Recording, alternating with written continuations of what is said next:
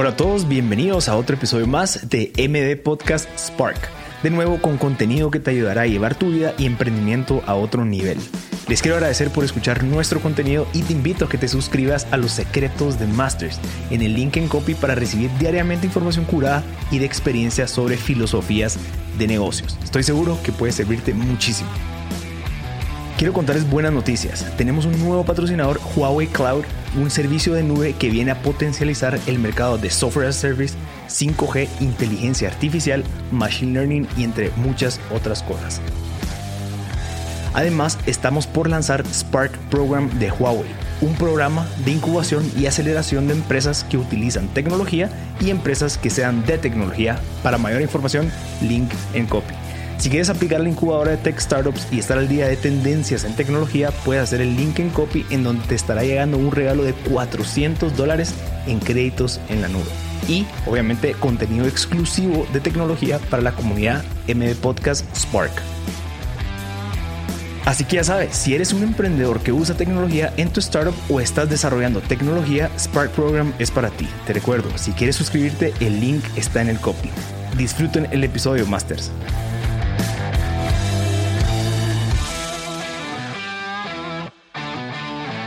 Hola a todos, bienvenidos a otro episodio más de MB Podcast. El día de hoy tenemos aquí a Andrea Paola Rosal con nosotros, que nos acompaña virtualmente. Gracias, Andrea, por tu tiempo. Como te lo dije, yo estoy segura que con tantas cosas que tenés en las manos, que nos des una hora de tu tiempo para venir a compartir un poquito de tu expertise, habla muchísimo de ti, así que te lo agradezco de antemano. Quiero robarte unos 30 segundos para presentarte rapidito. Andrea, ella es una empresaria, maquillista profesional, es graduada en medios de comunicación y estudiada internacionalmente sobre maquillaje. Ella es la fundadora de Andrea Paola Makeup School. Ella es la fundadora de Beauty Truck, que ya nos va a contar de todo esto, Andrea Paola Cosmetics, y es generadora de contenido. En el 2020 eh, indagó en la industria de los spas con eh, Verana Spa. Así que, Andrea, creo que tenemos muchísimo que hablar. De nuevo, gracias por tu tiempo y bienvenida a M Podcast. Gracias, Marcel. Qué gustazo estar por acá. Para mí es un honor que me hayas invitado y qué increíble también conocerte y conocer un poco más de lo que tú haces. Buenísimo. Mira, ya, habíamos platicado un poquito y creo que tenés, o sea, concordamos con muchos temas de los cuales me, habías platicado y uno de esos que, creo que lo que más resuena en mi cabeza es que creo que sos una persona bien soñadora, tenés una visión bien clara de lo que tenés, eh, sabes qué es lo que querés y ahora solo es de descubrir el cómo ¿verdad? ¿Qué es lo que estás haciendo con estos emprendimientos que tenés? ¿Cómo crees que alguien que está escuchando ahorita puede, en vez de pensar el cómo, pensar en el qué para empezar a descubrir el cómo? Mira, no sé si me expliqué ahí. Sí, sí, sí, sí, creo que sí te entendí. Mira, yo la verdad es que siempre fui resoñadora, o sea, siempre quise más y yo decía, pero ¿por qué no lo puedo tener ahorita? O sea, no, como que de niña no lo entendía por qué no lo podía tener en ese momento. Luego pues fui creciendo y, y pues como tú sabes ya muchas veces tenemos muchos saboteadores de sueños o muchas veces eh, tenemos personas que no tienen la misma visión que nosotros y entonces uno se conforma y dice, no, tal vez yo no estoy, no estoy para esto, o yo no me merezco tal cosa, o no, hombre, soñar tan alto es de locos, o eso solo lo hace la gente que estudió en tal lugar o algo así.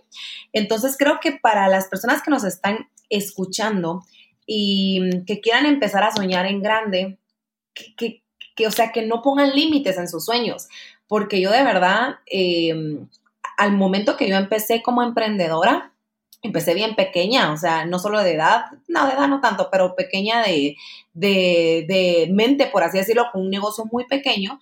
Y ahí fue cuando yo empecé a, decir si se puede, si, puchica, si se puede, como que lograba escaloncitos pequeños y me daba cuenta que sí se podía.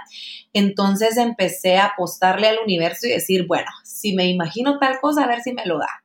Y me lo empecé a imaginar, cuando yo sentía unos años, lo tenía.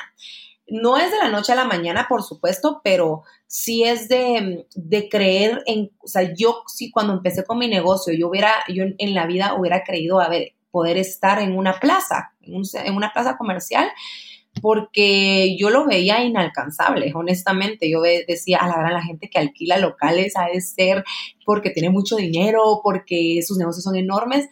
Y cuando menos lo sentí, la vida me lo dio y así poco a poco fue también todo el crecimiento. Entonces la clave es no ponerse límites en los sueños.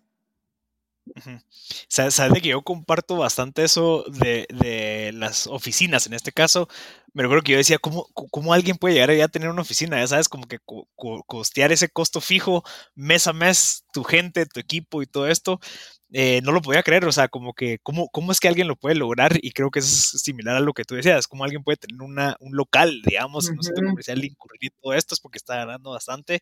Ahorita ya lo tengo, ¿verdad? Tenemos una oficina y todo eso, y, y, ya cambia tu, tu, meta, ya cambia tu límite, ya no es, ok, ya no es una oficina, eso es fácil de, de, resolver. Ahora es, ahora, ¿cómo puedo hacer, cómo alguien puede tener un edificio? ¿Me entiendes? Ahora, ¿cómo alguien puede mantener un edificio completo, tener parqueos, tener seguridad y todo eso? O sea, como que va cambiando tu nivel o como que tu nivel de ambición. Ajá, tu, pero, ambición creo que es lo que va lo que va cambiando porque te das cuenta que sí lo lograste. Y yo hace poco me recordaba porque me eh, tengo mi línea de maquillaje, entonces me tocó hacer una inversión bien grande hace poco. Y yo decía, a la gran, yo me recuerdo cuando empecé con mi primera inversión de maquillaje, como que trayendo producto para vender. Recuerdo que lo que invertí fueron mil quetzales. Y para mí esos mil quetzales era como, bueno, aquí con cuidado, voy a invertir los mil quetzales poco a poco. Y mm, ahora realmente es una, inversión que nunca imaginé que fuera a hacerla y que dijera yo, bueno, hagámosla, tarjeta de crédito, aquí va, ¿verdad? Sí, pero y eso, bueno, hablemos un poquito de lo que mencionaste del universo. Tú, entiendo que crees en eso, pues, crees que es como, tal vez como te abrís a las posibilidades, pero ¿no crees que también funciona en la parte en donde, ok, ¿qué pasa si me pongo esa meta? ¿Verdad? Voy a hacer lo posible por pensar en eso, o sea, como que estar pensando en eso obviamente te hace tomar acciones que contribuyan a lograr ese objetivo. Eh, yo no soy tan, tal vez yo no soy tan creyente en eso. Yo soy bien racional, o sea, yo soy como que, ok, entonces tengo que trabajar y me tengo que desvelar, ¿me entiendes? Como que yo soy lo, no sé si lo... Sí, o sea, tal, tal vez en esa parte sí, eh, sin embargo, Andrea, te voy a confesar algo. Yo, yo sí creo que hay algo atrás que, que, que está moviendo las manos, ¿me entendés? Porque a veces digo, no, no puede ser que, que, haya pasado esto, ¿me entendés? Pero si volteo a ver y digo, ok, quiero ver mi cuaderno, digamos, yo siempre ando con un cuaderno en donde ando poniendo las fechas y digo, ok, si me pongo a revisar todas las hojas de mi cuaderno, todas las hojas en donde puse las fechas y veo qué tenía apuntado, son como to-dos o pendientes que tengo que trabajar, que estoy seguro que, ¿Me, ¿me escuchas? Aló, aló, ¿me, me escuchas? espérame, ahí está ya, o sea, te escucho. Ah, va. ¿Por dónde te quedaste? Me quedé en tu cuaderno, que miraba las hojas del cuaderno. Ah, va. Sí, sí, estaba viendo las, las hojas del cuaderno y eh, entonces te das cuenta, ok, sí, todos los días vine a trabajar y tenía cosas que hacer, pero pasaron todas estas cosas. ¿Tú cómo ves esa parte? O sea, ¿sí crees que, que de cierta manera existe esa parte en donde me puedo enfocar en algo Entonces mi, pregunta es de que, de que cómo, te ha funcionado eso, o sea, creyendo que, que, existe algo externo que nos puede ayudar o simplemente es aparecer todos los días, como dice el dicho, como que just show up en la oficina, trabajar, echa punta y va a suceder lo que estás pensando o lo que hacia lo que estás trabajando. Mira, te voy a decir, hay gente que trabaja todos los días y trabaja más duro que tú y yo, me lo imagino, pues de que hay personas, porque conozco muchas personas que trabajan más duro de lo que yo trabajo y no avanzan. O sea, siguen en el mismo círculo y siguen en el mismo lugar donde los encontré hace cinco años. Entonces creo que la clave no es levantarse todos los días, trabajar y hacer lo mismo y, esforzarse, sino que con respecto a lo que tú hablabas de la, del universo, es, o sea, es una ley de atracción en la que yo creo un montón y creo mucho en Dios también. O sea, yo sé que Dios es el que maneja mi vida, incluso desde el momento que, que yo puse mi primer estudio de maquillaje, me recuerdo que yo cerré los ojos y le dije, bueno, Dios, tú vas a ser el gerente general de estas empresas. Y yo decía de estas empresas y ni, ni empresas eran, era un cuartito con, pero realmente yo ya la tenía como, va para, para más grande. Entonces, em, creo que la clave está en trabajar de forma inteligente y que tu mente siempre vaya más allá. Porque como te digo, hay gente que yo conozco que hace cinco años está en el mismo lugar donde la conocí que trabaja súper duro, que se levanta a las 4 de la mañana y sale a trabajar a las 8 de la noche y se va en bus y recorre por, eh, o sea, se esfuerza un montón, pero la actitud no es la mejor. No importa que tú hagas eso todos los días, que te levantes y que vayas a trabajar, pero si estás siempre quejándote con una actitud negativa, viendo cómo eh, dañas a los demás, eh, viendo en qué, qué cosas malas te pasaron, viendo cómo pelas al vecino y demás, nunca vas a avanzar. Entonces, creo que la clave está en trabajar de forma inteligente y en, que, y en creer que lo vas a lograr.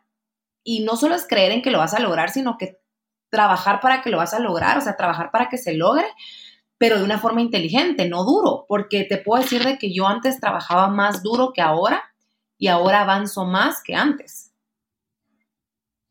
Sí. Yo, yo, yo hay, un dicho que no sé, sabes, no, sé si lo has leído, pero se llama Jim Run. El, el, bueno, eso es como uno de mis mentores que nunca me conoció, pero he leído muchísimos de sus libros, he escuchado, yo me acuerdo que yo tengo un CD de él. ¿Perdón? El de los 12 pilares es de él. Eh, tal vez sí, tal vez sí. Yo creo que sí, pero, bueno. él ya falleció. Sí. estamos hablando del mismo, él ya se murió. Sí, yo creo que sí. Ah, va, va. Este, este brother hablaba de, de, la importancia de que no trabajes duro en el trabajo, sino que trabajas más duro en ti mismo.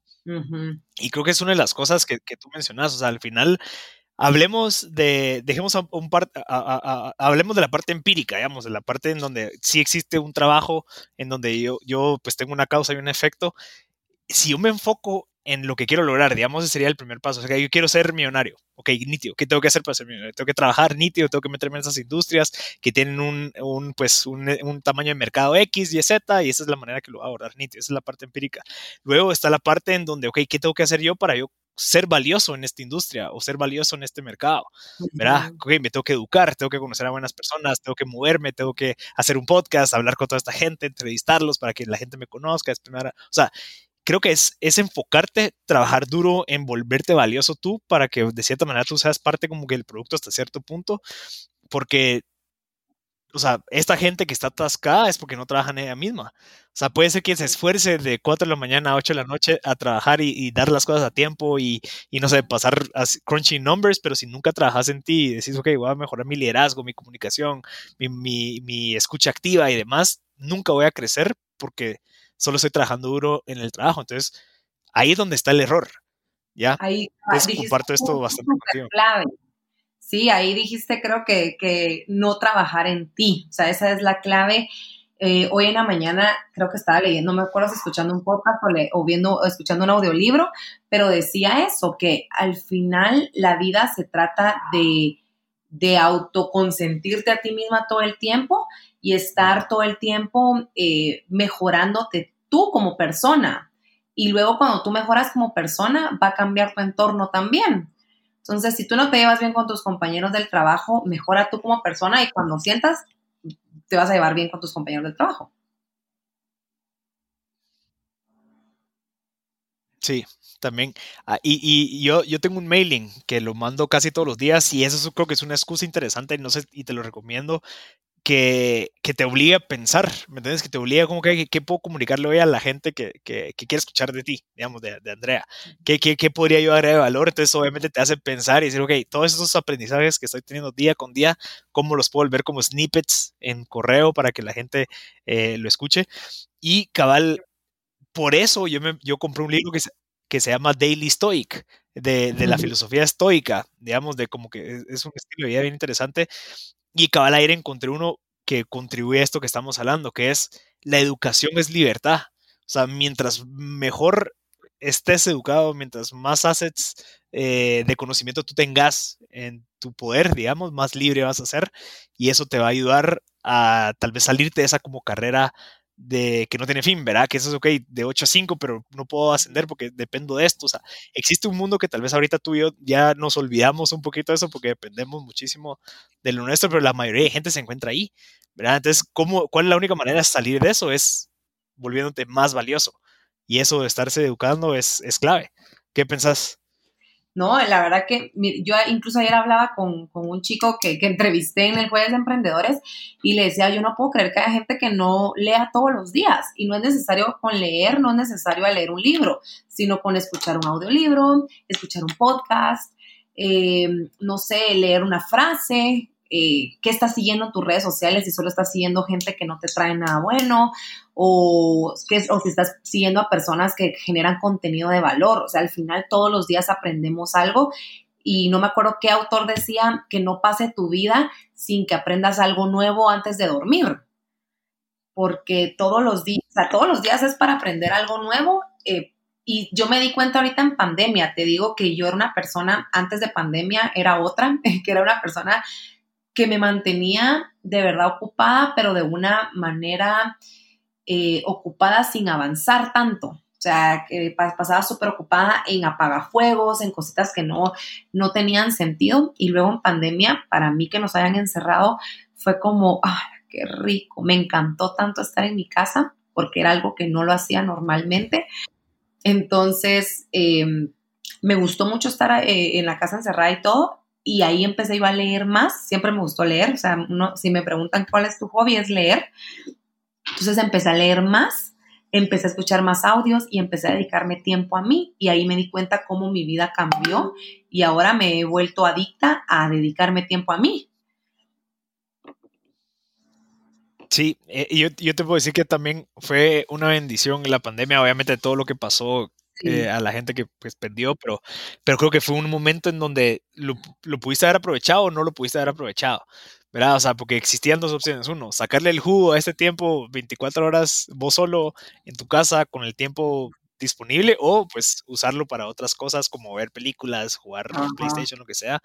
Y creo que te ves el resultado un año después de las, las, personas que tomaron buenas decisiones. Ves gente que se posicionó en TikTok, ves gente que se posicionó en redes, ves gente que hizo sus negocios y demás, y hay gente que se quedó igual. Entonces, o peor. creo que eso es o, peor, ¿verdad? Cabal, algunos salieron más gorditos que otros y así, pero creo que, creo que es clave y por eso te lo quería preguntar, porque la perspectiva del emprendedor no solamente es como que crear negocios y, ok, hice mi negocio, ya soy un emprendedor, sino que también es como un mindset. Es como yo veo la vida y cómo yo con este mindset de emprendedor puedo ser holístico y atender mis necesidades de salud, amistades, de trabajo, familiares. Digamos, tú estás muy enfocada en tu familia y eso es algo que a veces es como que muchos lo, lo dejan como sin priorizar, pero cuando estás emprendiendo te das cuenta que es lo que más necesitas.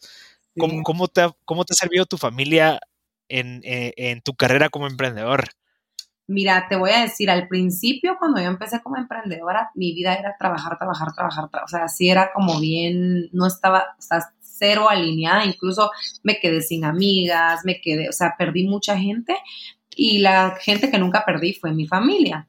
Entonces, mi hermana es una persona que siempre me, regresa a la tierra y me decía un día, tú tienes que tener un equilibrio, o sea, tú no puedes dejar abandonada tu familia, tu, o sea, tu comida, por estar trabajando todo el tiempo. Y me dijo, ya ves, te quedaste sin amigas porque no eras una buena amiga, porque obviamente no era la amiga de que si alguien me llamaba le decía, ay, mira, estoy ocupadísima, te llamo después y nunca más la llamaba. Entonces, sí, o sea, sí lo, lo admito realmente que, que, fui así. Entonces ella me, como me dijo, mira, tu familia pues siempre está todo el tiempo contigo o como que me estresaba mucho con ellos y todo. Y luego comprendí que podía yo dejar, quedarme sin trabajo, quedarme sin academia, quedarme sin nada, pero sin mi familia, ¿quién me la regresaba? ¿Verdad? Entonces ahí fue cuando yo dije, no, tengo que empezar a ser una persona con equilibrio eh, te digo, no es al 100% todavía me equilibrio porque todavía me, me, enfoco mucho y cuando estoy en el trabajo, o sea, se me va el tiempo, se me va la vida, me fascina trabajar. Entonces, a veces me dice mi mamá, vamos a almorzar, y yo le digo, no, mamá, estoy trabajando, o vamos a, y, y todavía tengo que trabajar mucho en este equilibrio, pero para mí mi familia es lo más importante. Desde que yo inicié estuvieron conmigo. Nunca, no te digo que me apoyaron porque al principio mi familia fue así como, ¿por qué vas a hacer esto? ¿Por qué te vas a meter a alquilar un local si ni siquiera tienes dinero para tu gasolina? O sea, estás loca. Pero lo hacían porque me querían cuidar, ¿verdad? Porque querían como decir, ay, no. Y, ellos nunca fueron arriesgados, entonces ¿por qué ibas, por qué me iban a mí a aconsejar a ser arriesgada si no estaban acostumbrados a eso? Pero de ahí eh, han sido súper, eh, o sea, aparte, igual mis suegros han sido re buenos, me han apoyado un montón, mi esposo me ha apoyado un montón, ¿o no? Porque, pues, yo está, uno está acostumbrado, eh, no sé, en Guatemala o Latinoamérica, a que muchas veces la esposa es la que atiende al esposo, o que, ay, sí, la esposa se queda más tiempo en la casa, y en mi caso, pues no es tan así, ¿verdad? En mi caso, yo soy la que salgo más, la que, la que trabaja 24 horas y todo. Eh, mi esposo también trabaja, pero él se puede quedar desde la casa trabajando. Entonces, em, al final me costó mucho que la gente me decía, mira, eh, no abandones a tu esposo tanto, o mira, eh, tus fines de semana, porque a él le tocaba ir solo a las cosas, ¿verdad? Le tocaba ir solo a los eventos, o le tocaba ir solo a las cosas familiares, y me decían siempre, no, no lo abandones, no lo abandones, pero como que hacemos un muy buen equipo él y yo, y nos pusimos ya de acuerdo, y ahora, como te digo, estoy, sigo trabajando en el equilibrio, pero ahí va, o sea, ya, ya voy mejorando bastante en eso. ¿Y cómo, cómo estás haciendo para, o sea, cómo haces para balancear eso? O sea, ¿estás teniendo más gente eh, delegas o cómo es que funciona tu proceso? Sí, la verdad que delego ahora un montón y ya no me preocupo. Antes me preocupaba que si un cliente no se le entregó las cosas un minuto a la hora que era, yo me preocupaba y me estresaba y tenía que estar ahí y todo. En cambio ahora digo, somos humanos, es una empresa hecha de humanos, vamos a cometer errores, pido las disculpas si nos pasó algo, mire, perdón, eh, veo la forma en la poder eh, arreglar la, situación y si no se arregla, pues, ok, no se arregló. O sea, me, ya no me preocupo tanto, la verdad. Entonces, eh, delego más, de ya no, antes no delegaba porque yo quería que todo fuera perfecto y que todo estuviera como yo quería y que si no estaba yo no se hacían las cosas bien. Ahora digo que se hagan las cosas como se tienen que hacer. Esto es un negocio, es un negocio de humanos, van a haber errores y aprenderemos de todo. Entonces ya no me preocupo tanto, delego más y ya digo, bueno, mi fin de semana, por ejemplo, ya eh, como que por decirte algo, este fin de semana es una época alta para mí de muchas bodas, muchos eventos, pero mi familia se quiere ir al puerto, entonces dije, no, para mí lo más importante es irme con mi familia. Cuando años atrás todos iban al puerto y yo me quedaba trabajando. Ya.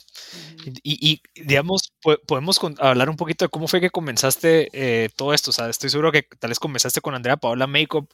¿Cómo fue ese, ese comienzo de ese, digamos, del imperio que estás creando ahorita y que ya tenés, eh, ¿cuál fue ese salto de fe que, que, dijiste, ok, voy a arriesgar a empezar a hacer esto? ¿Cómo, cómo fue ese comienzo?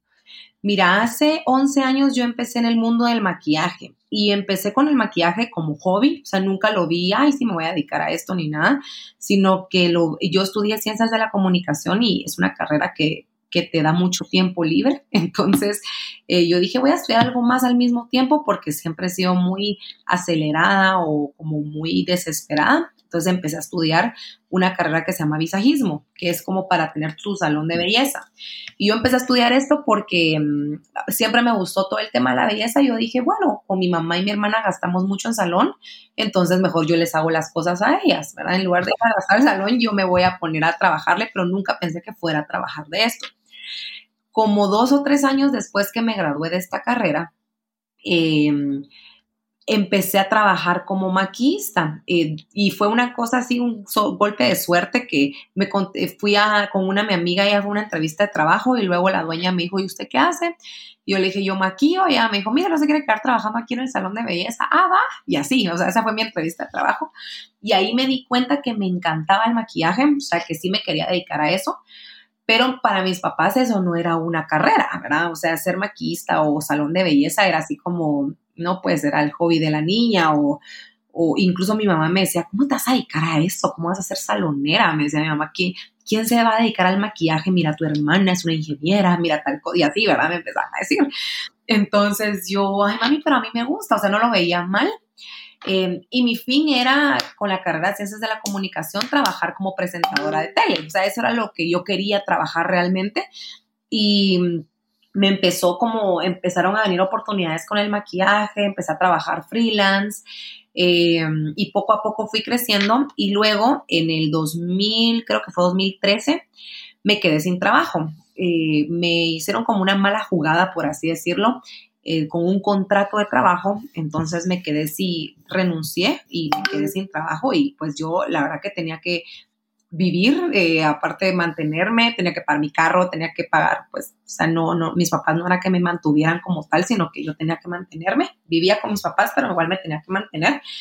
Entonces yo decía, Dios mío, ¿qué voy a hacer si no tengo trabajo? O sea, si renuncio al trabajo, ¿qué voy a hacer? Y como fue así un rollo terrible, que ahí ya te lo contaré algún día, eh, bueno, te voy a hacer un pequeño resumen. Eh, yo firmé un contrato en donde decía que no podía trabajar de nada relacionado al maquillaje durante tres años. Entonces, ajá, entonces al final, eh, como que no me gustó eso, lo vi, me salí del trabajo, entonces yo no podía trabajar como maquillista para ninguna otra empresa. Entonces el abogado me dijo, porque como le llevé del contrato y me dijo, ¿cómo se le ocurrió firmar esto? ¿Qué, qué contrato más troleado? Y yo tengo 19 años abogado y ni siquiera sabía yo que, eh, no sabía yo que la gente podía hacer estas cosas, la verdad. Y me dijo, mire, la única opción que le doy es que abra su negocio. Entonces yo me empecé a reír, ¿verdad? Yo, ¿cómo voy a abrir mi negocio si ni siquiera puedo pagar la gasolina de mi carro, si a fin de mes le tengo que estar pidiendo dinero prestado a mi mamá porque simplemente no me alcanza? Entonces me dijo, pues yo la única opción que le doy, pues ahí si usted quiere agarrarla, agárrela, si no, pues no.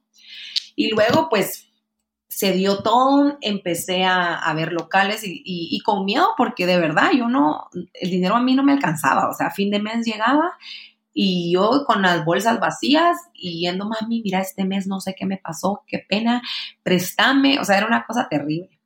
Entonces, hasta que llegó el momento en que dije, bueno, voy a, a ver qué hago, eh, y alquilé un, local que era una casa, era una, realmente era una casa y estaba alquilando un cuarto de esa casa. Entonces así fue como me tiré al agua, mis, como te conté, mis papás fue así como, ¿por qué vas a hacer eso si ni siquiera puedes generar ingresos menos teniendo un local? y de cómo vas a pagar el local, y mi mamá me decía, no, hombre, Andrea, ya me vi que yo te voy a tener que estar salvando de todas, ¿no? Que, y no querían, ¿verdad? Entonces, pero yo, eh, fue algo que sucedió, yo estaba durmiendo y, me recuerdo que era un sueño, yo iba a la Roosevelt en mi carro y alguien iba a, la, par mía. Entonces yo vi un árbol gigante en la Roosevelt y yo en mi mente o a la persona que iba a la par mía, yo le dije, ¿cómo hará ese árbol para pagar su local? Entonces la persona que iba a la par mía dijo, si Dios no deja a los árboles, ni a las plantas, ni a los animales, menos te va a dejar a ti. Mira, yo me levanté ese día de mi sueño y yo dije, lo tengo que hacer, definitivamente lo tengo que hacer, no sé cómo, pero lo voy a hacer. Y empecé, o sea, literal tenía 3.500 quetzales en mi cuenta y solo de renta, la primera renta más el depósito de la primera renta eran 5.000 quetzales más remodelación y todo. O sea, yo no sabía ni a qué me había metido, la verdad. Entonces empecé y un día, como a las dos semanas de, que yo ya empecé como que a ver qué remodelaciones iba a hacer y qué cambios iba a hacer, me recuerdo, ahí yo, yo llevaba seis meses de novia con, con, Pancho, que es mi esposo.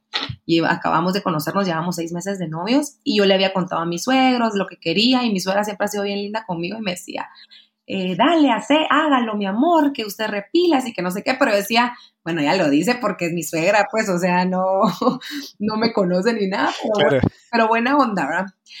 Pues mira, para no hacerte el cuento largo, que ya se está haciendo bien largo, el, eh, eh, un día me llegó un mensajito de esos del, Banco Industrial, de, de, mensajitos de depósitos que me habían depositado. Bueno, yo había sacado mis cuentas y yo para remodelar todo y cambiarlo yo necesitaba 10.500 quetzales.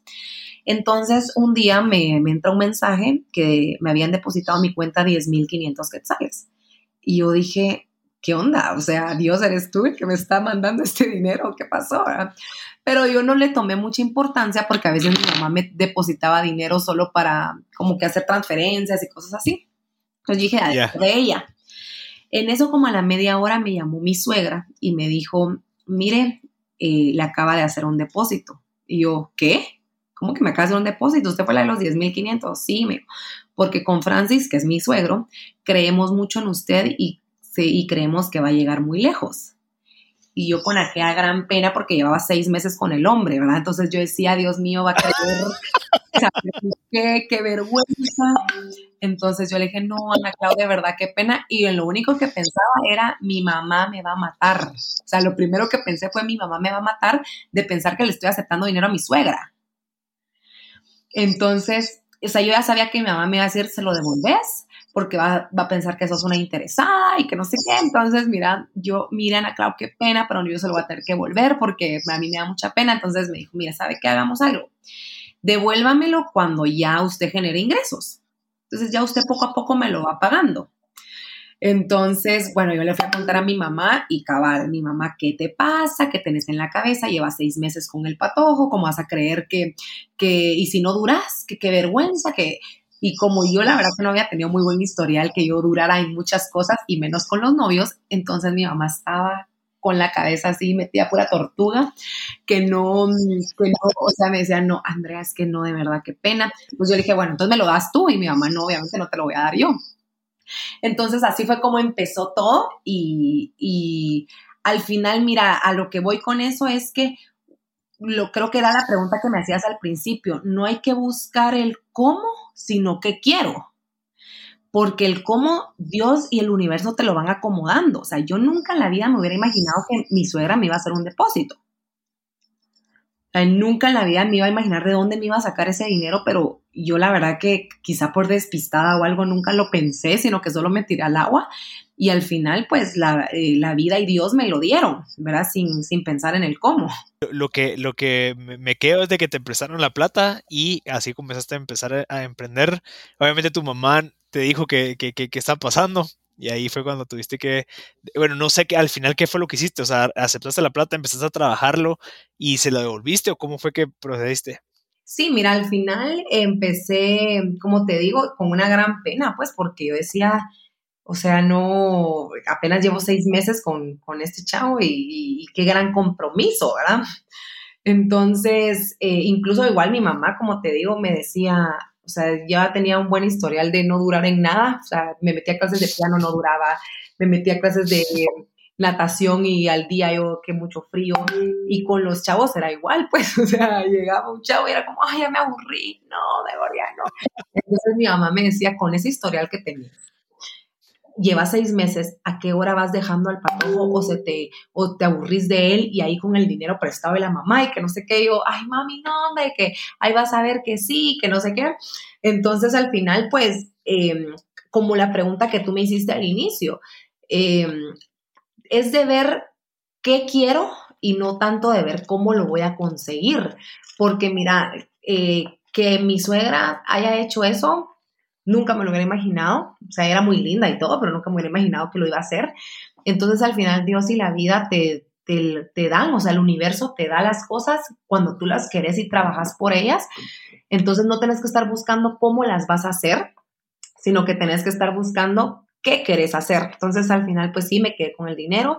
Eh, no me recuerdo la verdad si se lo devolvió o no, te soy honesta. Buena pregunta. Ahí le voy a preguntar a mi suegra si se lo mereció o no. Mira, ¿y cómo, fue esos primeros meses? Sea, ¿qué te tocó hacer? ¿Qué, crees que fue parte de, lo, del, éxito durante la, creación, digamos, de la marca que, que, obviamente pues ya después crea todo lo que tenés ahorita?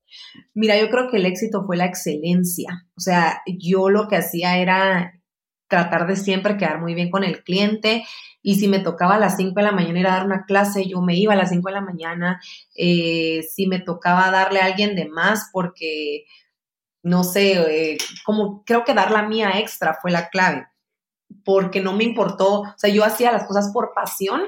Entonces, si yo le decía que eran dos horas de curso y cuando yo sentía se habían ido cuatro horas, no me importaba, ¿me entendés? Entonces, creo que la clave fue dar la mía extra, honestamente, desde el día, desde el mes uno, siempre tuve las posibilidades de pagar el local, incluso mi mamá me había dicho que me iba a ayudar con el local tres meses para ver si sí funcionaba de verdad y no tuve necesidad de, usar a mi mamá realmente porque desde el primer mes nos funcionó muy bien, el segundo mes nos fue muy bien el tercero y así sucesivamente cuando ya tenía un año y medio, creo yo, con ese pequeño estudio, ya se había hecho muy pequeño para mí, entonces ahí ya me cambié a mi primer local, que fue en una plaza en zona 9, una plaza pequeña en zona 9, y ahí fue cuando ya abrí mi academia.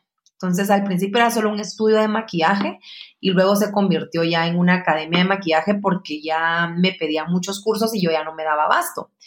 Eso te estoy hablando que fue en el primer año y medio. Eh, luego que abrí mi academia en zona 9 al año, abrí una en San Cristóbal también. Entonces tenía dos academias al mismo tiempo, me volví loca y aprendí muchísimo porque la Academia de San Cristóbal falló, eh, fue una pues quebró, por así decirlo. Entonces aprendí un montón de esa academia y al mismo tiempo yo abrí, eh, lancé de Beauty Truck. Ahí fue cuando, y este camioncito Beauty Truck fue el que me posicionó como emprendedora, porque ya era como, ay, es algo diferente, algo innovador, ¿verdad? ¿Y cómo, cómo, o sea, en dónde viene esa parte en donde, ok, tenía mi, mi, digamos, mi salón, después pruebo a hacer esta academia, después pruebo, hago el, el truck, o sea, no solamente te quedaste con el salón, que era lo que funcionaba, sino que tenías esa gana de querer, ok, probemos esto. O sea, ¿cómo, cómo fuiste modificando tu modelo de negocio? ¿Era porque querías encontrar algo que fuera más escalable o querías encontrar algo que fuera distinto y aperturar nuevos mercados? ¿O qué es lo que tenías en tu mente que te hacía, ok, ya tengo el salón que me está quitando tiempo, pero quiero abrir esta academia. Esto me está quitando tiempo, pero también quiero abrir el food truck, o sea, como el food truck, el beauty truck. ¿Cómo, cómo fue que, que, cuál era ese mindset que tenías en ese momento de, de querer expandir y querer abarcar mercados distintos? Pues mira, eh, como empezó, como te digo, con un estudio dando servicios de maquillaje y todo, pero me empezaron a pedir muchos cursos de maquillaje y yo no quería dedicarme a hacer cursos de maquillaje porque me quitaba mucho tiempo y yo me quería dedicar a maquillar para televisión. Pero por la necesidad yo dije, tengo que dar los cursos, ¿verdad? Porque eh, los cursos me dan una mensualidad que me puede hacer que paguen mi, mi renta. Entonces empecé a dar cursos y cuando sentí poco a poco la gente quería más cursos, más gente se quería meter, entonces ya no me daba basto yo solita, sino que ya tenía que subcontratar a maestras. Entonces ahí fue cuando yo dije, tengo que haber una academia, porque yo también me fui a estudiar en el 2012 a Barcelona maquillaje, a una academia, y desde que yo entré a esa academia, te juro que yo dije, este es mi sueño, o sea, me moría por tener una academia porque, no sé, la dueña era tan linda, todas las que trabajaban eran súper, no, como que el mood de la academia era tan bonito que yo quería tener una academia y yo me, cuando conocí a la dueña, yo me vi reflejada en ella y yo dije, ¡Ah! algún día quiero ser como ella. Entonces, em, como que siempre tuve esa meta de tener una academia. Entonces, ya cuando empecé a dar los cursos, eh, yo dije, hoy es cuando, y ya empecé a convertirlo en academia. Luego, como siempre teníamos la academia, pero al mismo tiempo los servicios, entonces en el 2015 me fui a Los Ángeles a estudiar un curso de, de aerógrafo, de maquillaje, y había una feria de food trucks. Entonces, en esos food trucks yo me encontré que había un camioncito de belleza. Era un camioncito que sacaba maquillaje, uno metía dinero y le sacaba uno maquillaje y me encantó ese camioncito. Yo dije, ah, me fascina, quisiera tener uno de esos. Me acuerdo que todavía éramos novios con Pancho también y yo le mandaba fotos y yo le decía, mira qué lindo este camioncito, eh, me encantaría esta idea para Guate y todo. Entonces yo regresé a Guate y, y, siempre tuve como ese sueño, incluso en mi, yo siempre hago mis metas en enero y entre mis metas todos los años yo ponía tener un beauty truck. Pero yo decía, yo lo voy a tener cuando sea millonaria. O sea, yo decía, ¿cómo voy a hacer yo esto? Ya lo hablamos al principio, ¿verdad? Que yo decía, ¿a qué, ¿a qué hora me voy a poner yo a remodelar un camión? Es una inversión enorme. No, no, no, mejor no lo hago. Y en el 2017, eh, el que era mi mejor amigo me dijo, todavía somos muy amigos, pero eh, ya no es mi mejor amigo, pero es un muy buen amigo, me dijo, mira, fíjate que me acaban de dar mi herencia y quiero invertir dinero. Entonces yo dije, hmm, hoy es cuando para que le presente la oportunidad del beauty truck. Entonces yo le dije, amigo, venite, vamos a almorzar, te tengo una oportunidad. Empecé a enseñarle qué, era lo que yo quería, empecé a enseñarle referencias y a inventarme números, porque la verdad que con mis primeros emprendimientos nunca hice números, nunca hice nada, ¿sí? De modelos de negocio y todo eso, no conocía absolutamente nada de eso. Entonces le empecé a inventar números, sí, que vamos a ganar tanto al mes y que esto y que lo otro. Entonces él me dijo, entrémosle, buenísimo. Y empezamos a buscar carritos, empezamos a buscar quién no se va a remodelar. Mira, yo estaba tan ilusionada que de verdad ya no podía ni dormir. O sea, a 3 de la mañana yo me levantaba pensando en mi camión y, y todo. Cuando ya íbamos a comprar el camión, el que íbamos a remodelar, eh, pasó como una semana y mi amigo me dejó de contestar y todo. Y yo dije, claro, tal vez ha de estar ocupado. Entonces yo llamé al señor del camión, al que nos iba a vender, y le dije, mire, eh, este, esta persona ya, ya le compró el camioncito. Entonces él me dijo, no, ese su amigo es un mentiroso. Me dijo, porque ya no me compró nada. Mira, yo estaba que lo quería ahorcar. Entonces le escribí, no me contestaba, lo llamé, no me contestaba, hasta que lo llamé de otro número, me contestó, yo le dije, bueno, decimos, ¿vamos a trabajar o no vamos a trabajar juntos? Porque no compraste el camión, el señor ya lo vendió y aquí me tenés pura la tonta pensando en qué voy a hacer. Entonces me dijo, no, bebé, qué pena, fíjate que no, ya no me voy a meter al negocio, yo no lo veo como un buen negocio, y yo necesito la, eh. Alguien lo asesoró. Yo necesito eh, recuperar mi inversión más rápido y creo que contigo no, no la voy a recuperar rápido. Tú sabes que yo te quiero un montón. ¿Por qué no ponemos una carreta de helados? Y yo, yo tengo una carreta de helados. Le dije, o sea, a mí los helados no me importan. Yo lo que quiero es mi camión, ¿verdad? Entonces, de que yo bravísima le colgué y llamo a mi esposo y le digo, mira, me acaba de pasar esto y esto y esto. Y mi esposo me dice, hazlo tú sola. Y yo, ¿cómo lo voy a hacer yo sola, Francisco? ¿Con qué dinero lo voy a hacer? Ay, pues trabaja más, me decía, o sea, ¿qué onda? Hacerlo tú sola. ¿Qué, qué, si tú has hecho tu academia sola, esto también lo vas a hacer sola. Y la cosa es de que dije, bueno, sí, tienes razón. Entonces, ese 2017 fue un año de ojeras, o sea, yo no tenía ojeras y ese año se inventaron las ojeras en mi, en mi, en mi rostro. Eh, trabajé muchísimo, la verdad que trabajé de lunes a domingo para poder pagar eh, ese camioncito, ¿verdad? La remodelación y todo. Y mi amigo me ayudó como que, porque él se sentía mal, entonces me ayudó como a ver em, camiones y cosas así, sí, siempre me ayudó sin poner dinero. Y así fue como lo, empecé con eso en febrero y lo lancé en septiembre. O sea, se tardó tanto el camioncito porque obviamente no tenía toda la plata de un solo, entonces tenía que irla recuperando mes a mes. Y así fue como eh, tuve que trabajar más. La verdad es que sí tuve que hacer más servicios, más cursos, y eso fue lo que pagó mi camioncito. En ese entonces, pues yo no, mi esposo no estaba metido en los negocios, entonces él no me asesoró que podía sacar un préstamo, la verdad. Entonces yo lo, yo lo, lo hice como que con mi propio dinero y todo. Con decirte que el último mes yo ya no podía pagar, o sea, ya no tenía absolutamente nada para pagar. Entonces el señor me dijo, mire, yo no se lo puedo entregar si no me termina de pagar le paré dando una televisión, un teatro en casa, un control de la tele. Yo, mire, acépteme esto, por favor, porque ya no tengo dinero. Yo creo que le dio tanta lástima que me dijo, va, lléveselo. Y así no, sí. Mira, ¿y cómo, cómo sabías que iba a funcionar? O sea, ¿cómo tenías esa claridad de que el modelo de negocio de que no existía te iba a dar para poder pagar o devolverte esa plata? Eh, no lo sabía, la verdad que no lo sabía y no me, o sea, nunca, como te digo, nunca hice un estudio, nunca hice absolutamente nada, pero yo creo que lo hice más por pasión, o sea, era aquello de tengo que cumplir mi sueño. Cuando ya lo vi cumplido, yo dije, ay, qué lindo, y me fascinaba entrar y todo, nunca lo vi como lo tengo que recuperar. O sea, nunca lo vi como un negocio como tal, porque te soy sincera, los primeros tres meses la gente decía, ay, ¿qué onda? O sea, está lindo, me tomo fotos en él y todo, pero, ok, ¿para qué sirve? Entonces los primeros meses pasó casi que parado. Y ahí sí mi esposo me decía, Andrea, tenés ahí parado eso, está pagando eh, parqueo, estás gastando a diario por este camión, tenés que moverlo. Y me moví de muchísimas formas hasta que ya la gente entendió cómo funcionaba el camión. Y cómo, y qué interesante, pero creo que es algo que nos pasa de que no sé, no sé, y, no sé si tú ahorita, no sé, cinco o seis años de atrás, eh, ¿qué te dirías? O sea, al momento que ves que alguien te está diciendo, mira, voy a invertir ahorita, no sé, 200 mil quetzales en esto, que no sé si va a funcionar, ¿qué le dirías? ¿Crees que sí le dirías hacerlo por pasión o mira, solo pensar un cachito más? ¿Qué, le dirías? Yo le diría, tenés que hacer un estudio, tenés que eh, ver si tu inversión va a ser rentable, o sea, la verdad es que incluso hasta mi esposo me dice, vos has sido suertuda o, o, lo has hecho las cosas con tanto amor que te han funcionado, porque yo, como te digo, lo hacía por amor, pues, o sea, nunca lo hice como, claro, era un negocio como tal, pero nunca pensé en su retorno, márgenes, punto de equilibrio, o sea, todo eso, cero. Y por supuesto, por eso es que eh, los primeros tres meses fue pura pérdida y muchos meses ha pasado con el camioncito que la academia lo tiene que rescatar, ¿verdad? Él es la academia la que lo tiene que mantener, por así decirlo. Pero mira, al final ese camión, más que darme dinero, me dio muchas otras cosas.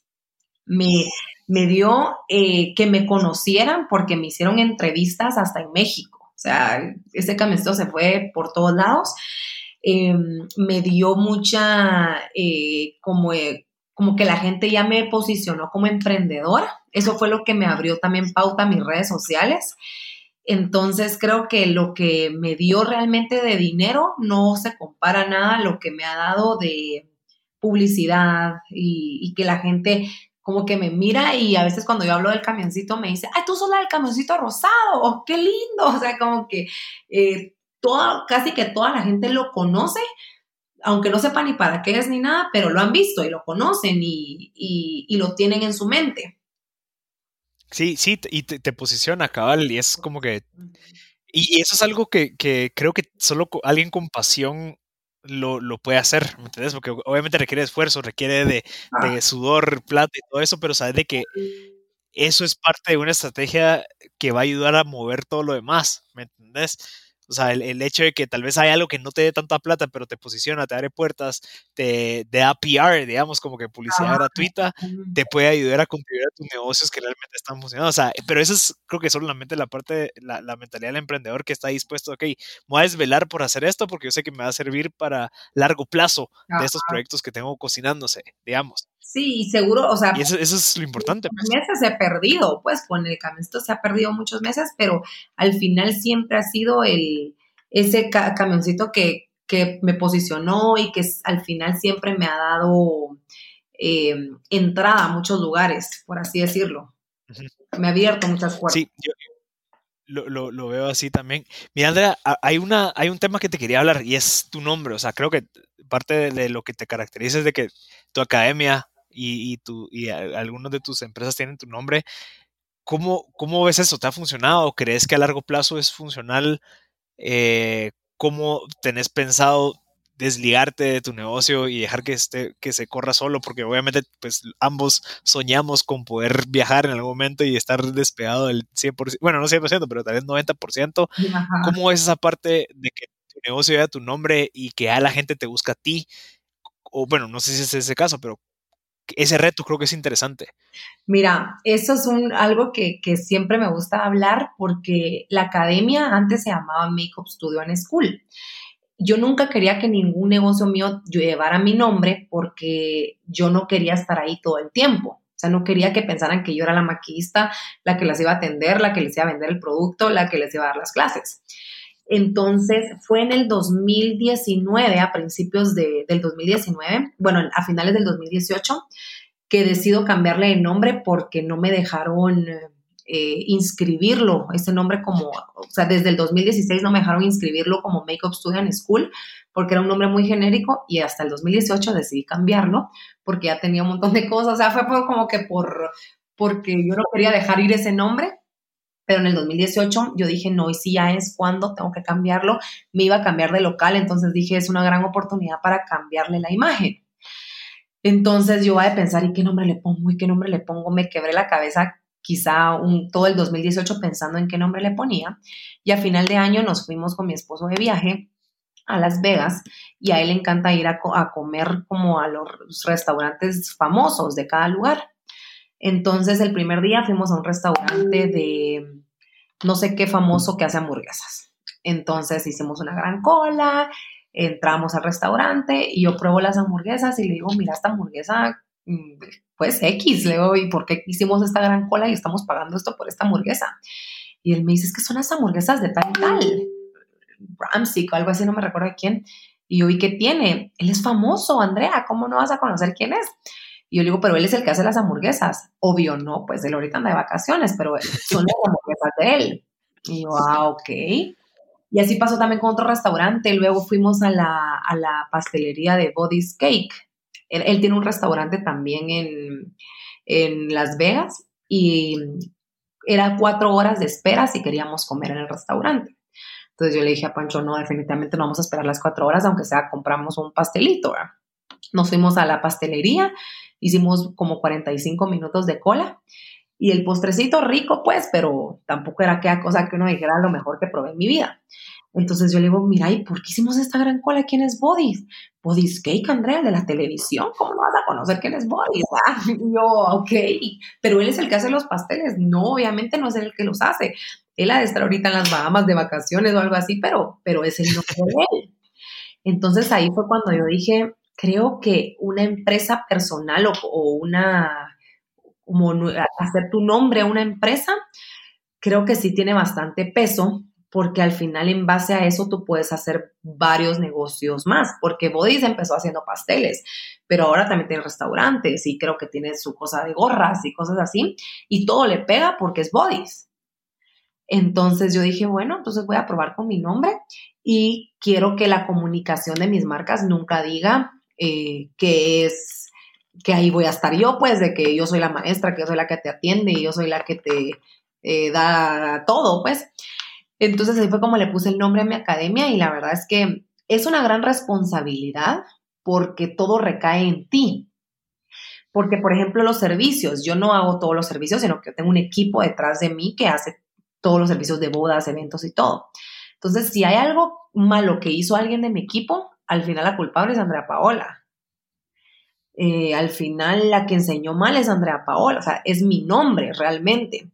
Entonces yo trato mucho de cuidar mi marca personal, obviamente no le, no, no soy una monedita de oro, entonces seguro no le caigo bien a todos, pero eh, sí trato de cuidarla muchísimo, muchísimo, de, y, y, hacerlo mejor para mí, o sea, que en base a mis valores, en base a lo que yo sé que es lo mejor, entonces em, dar el ejemplo y al final ponerle mi nombre a mis empresas, uff, las ha ayudado también un montón. Entonces, por ejemplo, Verana, que lo abrimos el año pasado en pandemia, eh, eh, yo compré ese spa, ese spa ya lleva 10 años, se llamaba Verana, entonces yo le puse Verana by Andrea Paola.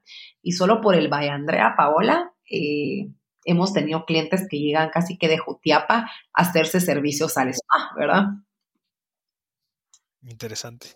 Sí, al final es una estrategia de marketing, pues, o sea, que ya, ya tu nombre posicionado. No sería lo mismo alguien, digamos, una, no sé, Andrea Ruiz, digamos, que nadie la conoce, a una Andrea Paola que ya pesa. O sea, ya la gente ya sabe, te han visto en entrevistas, eh, ve tus redes y de cierta manera como que creas esa confianza. Y creo que es algo interesante porque te, tienen, o sea, le ponen una cara al negocio. O oh, sí, sí, yo, yo conozco quién es ella, yo la he visto y, anda haciendo todo este, anda haciendo todo este movimiento, que por cierto creo que es un tema que, que me gustaría abordar es el tema del contenido en redes. O sea, creo que también es parte de la misma filosofía del food truck. O sea, sí, me genera PR, sí, me hace conocer gente, pero también estas entrevistas de los jueves, los martes que estás haciendo, estás contando historias y demás. Eh, creo que tu estrategia es lo que se viene en el futuro, en donde ya las marcas tienen que ser humanas. Y cabal lo escuché también en, eh, la conversación que tuviste con la chica de Dress y Patti García, donde la cara de la persona tiene que estar ahí siempre, ¿me entendés? Y tienes que enseñar esa parte humana y lo estás haciendo tú. Y por eso es de que ahorita cualquier otro negocio que abras y que le pongas a Andrea Paola va a ser más fácil que alguien diga, ah, bueno, puedo confiar en ese negocio, voy a probar porque yo sé quién es, ¿verdad? Exacto. Y mira, lo que me ha pasado mucho es que dicen, ah, sean, por ejemplo, con marcas que he trabajado que me dicen que la gente les dice si Andrea Paola lo ha probado o si Andrea Paola lo usas porque debe ser bueno. Entonces, es un gran peso, como te digo, tener tu nombre personal, o sea, tu marca personal es un gran peso porque incluso yo le digo a mi esposo cuando salimos, eh, no podemos estar haciendo tal cosa porque no sabes quién está viendo y no es como que todo el mundo me conozca porque no me conoce todo el mundo, o sea, lo aclaro, pero yo siempre cuido mucho lo que hago eh, porque no sé quién me puede estar viendo y cómo lo pueden tomar también a mal, ¿verdad? O por ejemplo, en el 2019 me acuerdo yo que salimos con unos amigos y me decían, pero ¿por qué no toma? Échese los tragos y no sé qué. Yo les decía, primero no me gusta. Segundo, no, o sea, prefiero mejor evitar, como que cuido mucho mi marca y cuido, me ha costado un montón mi marca como para arruinarla con cualquier cosa. Entonces, aquí estoy feliz tomando agüita pura, aparte que que no me gusta, pero como que trabajo mucho en cuidar la marca como tal, en que sea lo más honesta posible, lo más transparente. Y mm, al final, como tú decías, eh, eso, eso es lo que se viene para el futuro de las marcas, que la gente sepa que la marca es humana, ¿verdad? Que, que van a ver, van a cometer errores, que detrás de esta empresa hay una, un humano que le está costando que tuvo un mal día o hay un humano que tuvo un buen día, hay un humano que es mamá, hay un humano que es papá y que no todo el tiempo va a ser una empresa perfecta ni somos robots. Entonces, a mí cuando he cometido errores en mis empresas, yo le digo al cliente, mire, qué pena, perdón, pero somos humanos. Yo, yo lo entiendo. La solución que yo le doy es esta, esta y esta y esta, pero como también pónganse en nuestros zapatos, ¿verdad? Que, que no podemos ser perfectos y nos encantaría ser perfectos y no se imagina lo que yo trabajo para la perfección de mis empresas, pero no siempre se puede de esa manera, ¿verdad? No siempre se puede eh, que seamos perfectos. Claro, y, y también creo que el, ser figura pública, digamos, que es, creo que es en, nuestro caso en donde abrís y decís, ok, mucha, o sea, porque al final mucho de lo que tú haces en, en este caso es, sos aspiracional. ¿Verdad? Muchas personas dicen, ok, yo quiero ser como ella, yo quiero que ella me cuente cómo lo hizo, yo quiero escuchar su historia, pues eso es aspiracional. Entonces, el hecho de que sea aspiracional también tiene su parte delicada en donde, ok, no te pueden ver con una cerveza porque, ah, entonces anda tomando y, yo, y, y, de cierta manera tú tenés o tenemos una responsabilidad en, ok, ¿cuál es ese, esa figura como ideal de emprendedor que nosotros queremos compartir, ¿me entendés? En donde sí, yo no tomo, tampoco fumo, eh, no, no salgo mucho, pero me gusta leer, me gusta eh, aprender, o sea, todo eso, esas cosas, de cierta manera son las partes como que se tienen que compartir y muy probablemente si ven algo un poco negativo puede, puede afectar esa, esa, esa misión que tú tenés de, se puede lograr ser así haciendo las cosas bien, ¿me entendés? No, y también... es delicado Sí, es, es redelicado. Eh, eh, pero sí, es, interesante. Mira, y, si quieres, vayamos concluyendo. Andrea, tenías, o sea, me contaste que uno de tus libros favoritos es el de El Club de las 5 de la mañana. Contame por qué es tan, tan impresionante, o sea, qué fue lo que te causó en ti. Mira, ese libro me lo leí en pandemia y lo que me causó, primero, es que, eh, ¿me escuchas? Sí, te escucho, te escucho. Ah, perfecto. Lo que me causó es que primero tenemos que trabajar mucho en nosotros, luego la, trabajar de forma efectiva. Entonces yo empecé a convertirme de chica del club de las 5 a.m., ahora soy chica del club de las 6 a.m. porque las 5 a.m. me cuesta un montón.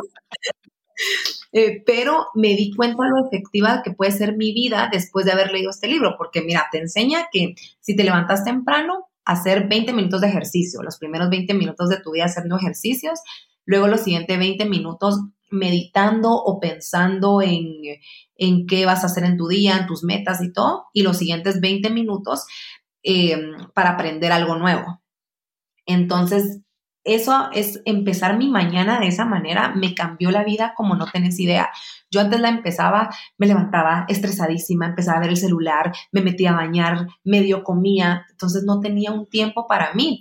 Y eso, eh, levantarme ahora temprano, hacer mi rutina del club de las 5 a.m., por así decirle, eh, me ha cambiado un montón, me ha cambiado un montón eh, que aprendo más, me conecto conmigo y tengo un diario donde trato de escribir todos los días, porque no lo hago todos los días, pero trato de escribir todos los días cómo me siento, qué visiones tengo para mi futuro, cómo veo mis empresas.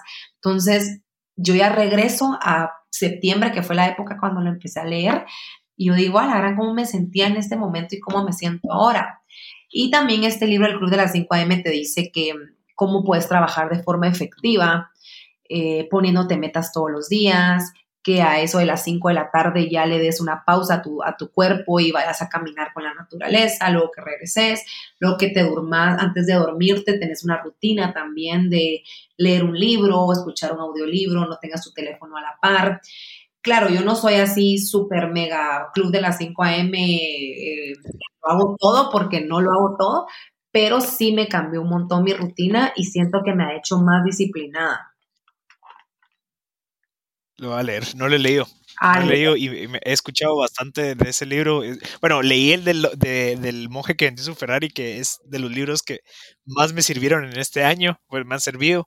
Lo leí a la par de uno que, que, se llama El efecto compuesto, que los dos como que es, o sea, de suerte o del universo, lo leí al mismo tiempo, o sea, uno en la mañana y uno en la noche. Lo voy a apuntar. Y, y, el efecto compuesto, mira, se eh, contribuye bastante con el tema del monje que vendió su Ferrari, habla muchísimo cabal de cómo uno puede, o sea, hay, en la filosofía estoica te habla del tema de que hay cosas que puedes controlar y hay cosas que no puedes controlar. Entonces, que nosotros tenemos que designarle nuestra energía a las cosas que podemos controlar. Y una de esas cosas es lo que tú decís. O sea, qué es lo que pienso, cómo lo abordo, qué, qué me digo a mí mismo, qué es lo que hago en las mañanas. O sea, todas las cosas que podemos controlar son las que le tenemos que dedicar la energía. Y esos, ambos libros hablan de eso.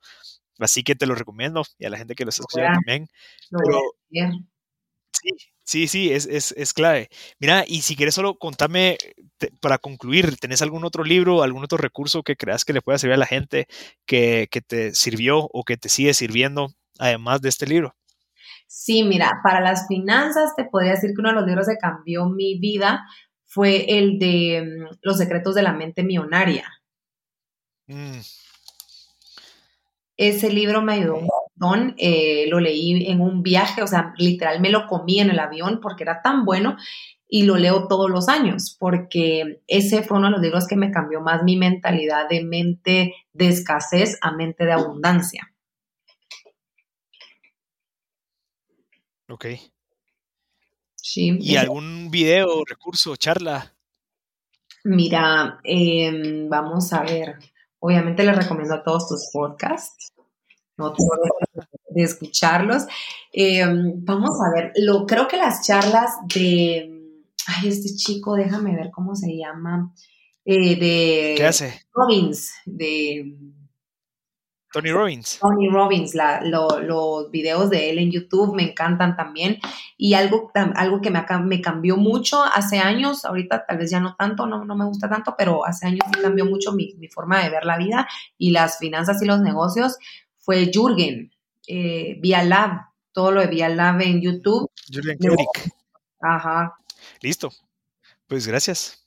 No, a ti, Súper super valioso. Gracias. Y, de verdad, te deseo todo lo mejor. Lo, que estás haciendo en, las redes, lo que estás haciendo en las redes es clave. Veo que estás así generando muchísimo contenido de valor para todas las personas que quieren emprender. Eh, de verdad, eso es clave. Porque sí, o sea, hay mucha gente que aspira a ser como tú y que tú estés volteando a ver para atrás y digas, mucha, yo hice esto, no hice aquello, esto te sirve, esto no te sirve, eh, ayuda bastante y obviamente te genera este buen karma que al final todos necesitamos para, la vida. Así que felicidades. Gracias, no a ti por, por tenerme en tu podcast. Qué gustazo. Espero ya que un día nos pongamos a platicar ya, ya fuera de, podcast y, y, conocernos un poco más, aprender del uno del otro. Gracias, Andrea. Y para la gente que te busque en redes, estás como Andrea Paola Makeup en Facebook, Andrea Paola.rosal en Instagram o The Beauty Truck. Y pues Andrea Paola Rosal en las otras. Eh, gracias, Andrea, por tu tiempo, súper valioso. Espero que te haya servido recordarte de, los inicios, porque hay mucho aprendizaje ahí. Sí, solo voy a tomar una fotita para subirla en las redes.